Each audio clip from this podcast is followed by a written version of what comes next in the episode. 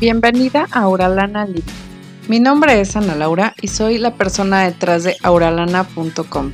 Mi deseo es mostrarte una nueva forma de relacionarte desde el entendimiento mutuo, de forma intencional y en profunda conexión. En este podcast hablaremos sobre tu personalidad, cómo romper con los patrones inconscientes que están saboteando tus relaciones, cómo generar la verdadera conexión con tus hijos y con tu pareja, y cómo reconocer tus emociones, vivir con ellas y hasta ser feliz en el proceso. Si lo que te estoy contando resuena contigo, quédate. Hay mucho por hacer si estás decidida. Comenzamos.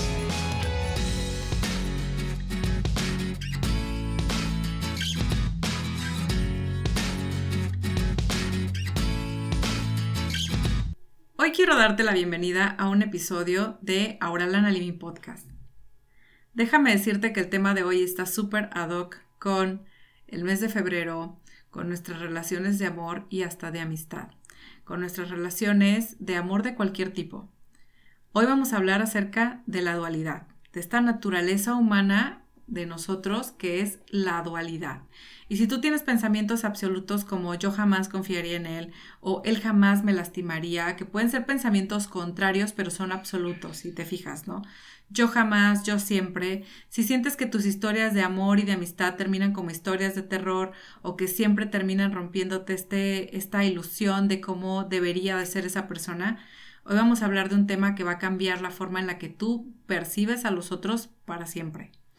Déjame contarte un poco justamente que hacía una reflexión hace poco que me llevó a esto, ¿no? Hace poquito, bueno, ¿qué será? Como hace un par de meses estuve pasando un días muy malos con respecto a mi salud. La verdad es que regularmente soy de esas personas que se quejan y se quejan y se quejan y no van al doctor. Entonces, bueno, mi esposo, la verdad es que él es como cero quejas, odia que la gente se queje. Entonces, bueno, me dijo rápidamente, ¿sabes qué? O vas al doctor o te dejas de quejar de eso. Si quieres, me hago un espacio en la agenda, te llevo porque sé que andas mareada. Bueno, todo este rollo, ¿no? Entonces, estábamos con esto y la verdad es que cuando íbamos de camino venía pensando, ¿no? Qué afortunada de tenerlo, qué padre estar con él, eh, qué bueno que estuviera ahí para mí, ¿no?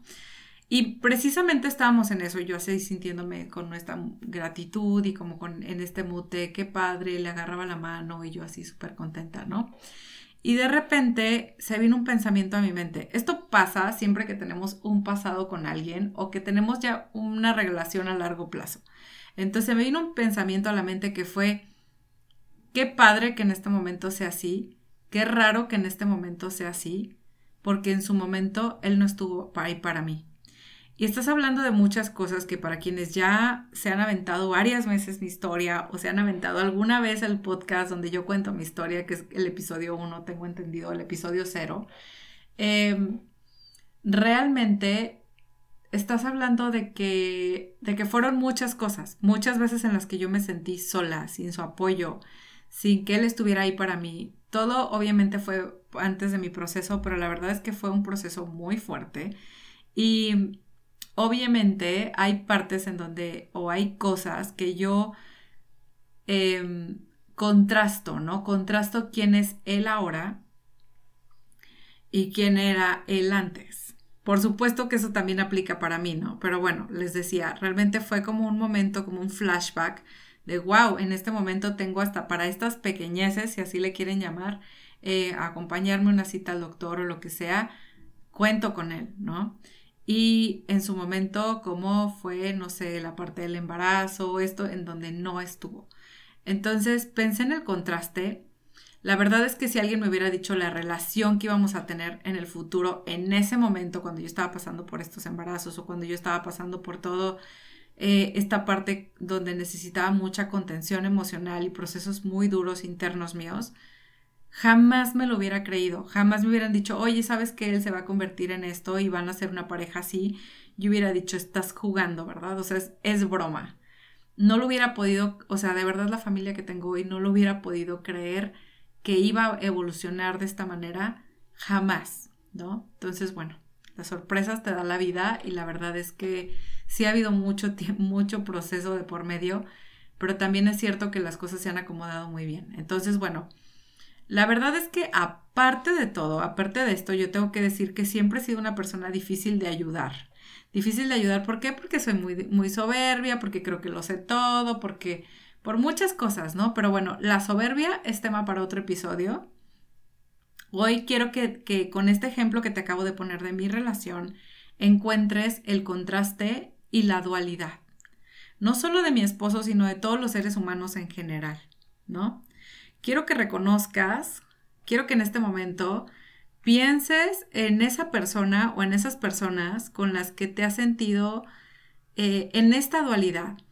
Cuando dices, hay momentos de bondad y hay momentos donde de verdad esta persona saca lo peor de sí mismo o de sí misma, ¿no? Hay momentos donde yo incluso me puedo sentir la persona, no, soy súper buena persona, me siento súper bien conmigo misma y hay momentos donde digo, soy una rata, ¿no?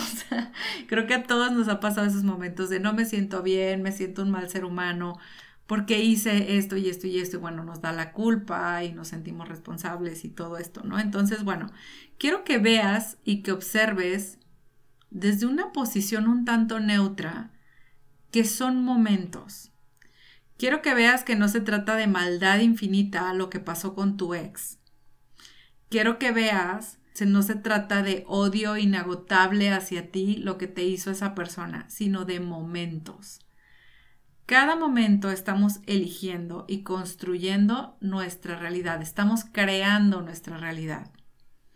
Reconocer la dualidad, reconocer que mi esposo pasó, estaba en este momento haciendo esto porque él creía que era la forma de hacerlo, cambió su perspectiva y ahora se comporta de otra manera, Reconocer la dualidad de las personas nos permite acabar con las historias de víctima y de victimario.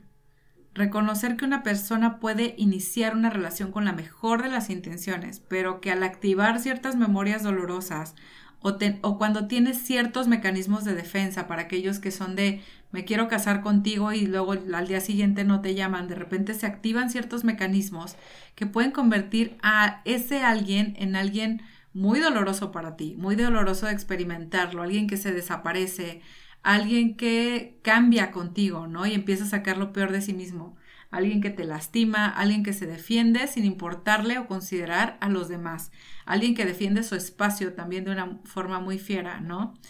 Eso nos permite observar su dualidad. Puede ser que esta persona iniciara la relación con la mejor de las intenciones o que esta amiga llegara a ti con la mejor de las intenciones, pero que al empezarse a suceder ciertos patrones o ciertas cosas, estas personas de forma subconsciente empiezan a actuar y empiezan a sacar tal vez no lo peor para nosotros o tal vez lo peor para nosotros, pero mucho más acorde al personaje que están jugando, mucho más acorde a lo que ellos están viviendo en sus mentes, más que en la realidad en sí.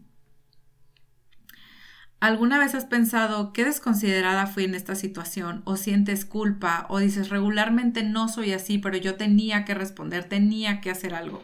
Entonces puedes entender un poco, visualizar o ponerte del otro lado y darte cuenta de cuando nos volvemos eh, victimarios, ¿no? Cuando, cuando nosotros somos el perseguidor, el que, el que lastima a alguien o el que le hace algo a alguien y que nosotros definitivamente nos decimos, no sé qué me pasó, Em, sentí simplemente que tenía que hacer eso. O a veces decimos, sé lo que me pasó, pero yo entiendo que esta persona se sintiera mal por eso, pero yo em, estaba en mi justo derecho, ¿no?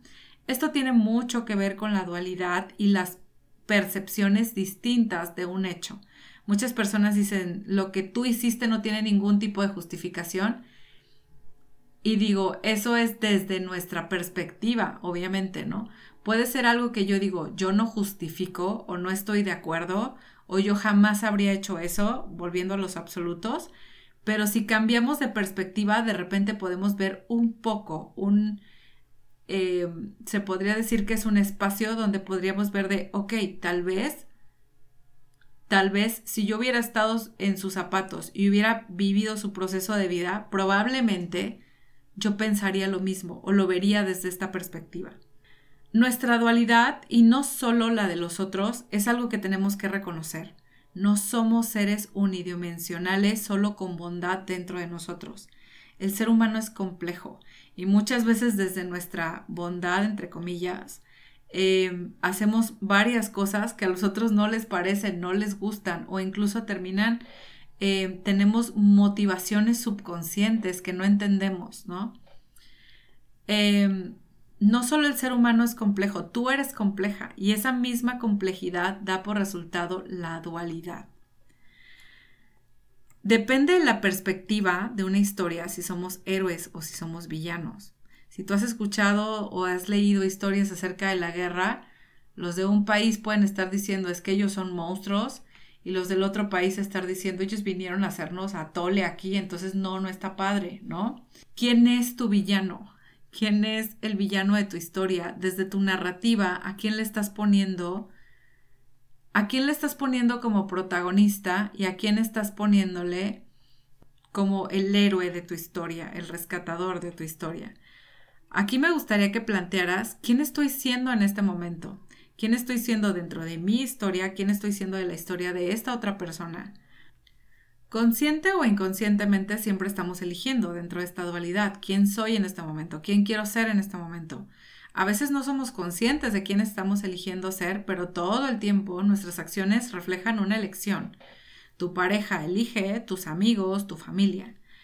Especialmente me gustaría en aquellas ocasiones en las que catalogamos a alguien como nuestro villano de referencia o cuando definimos a alguien por un momento específico. O sea, aquí en México tenemos un dicho que dice matas un perro y te dicen mata perros.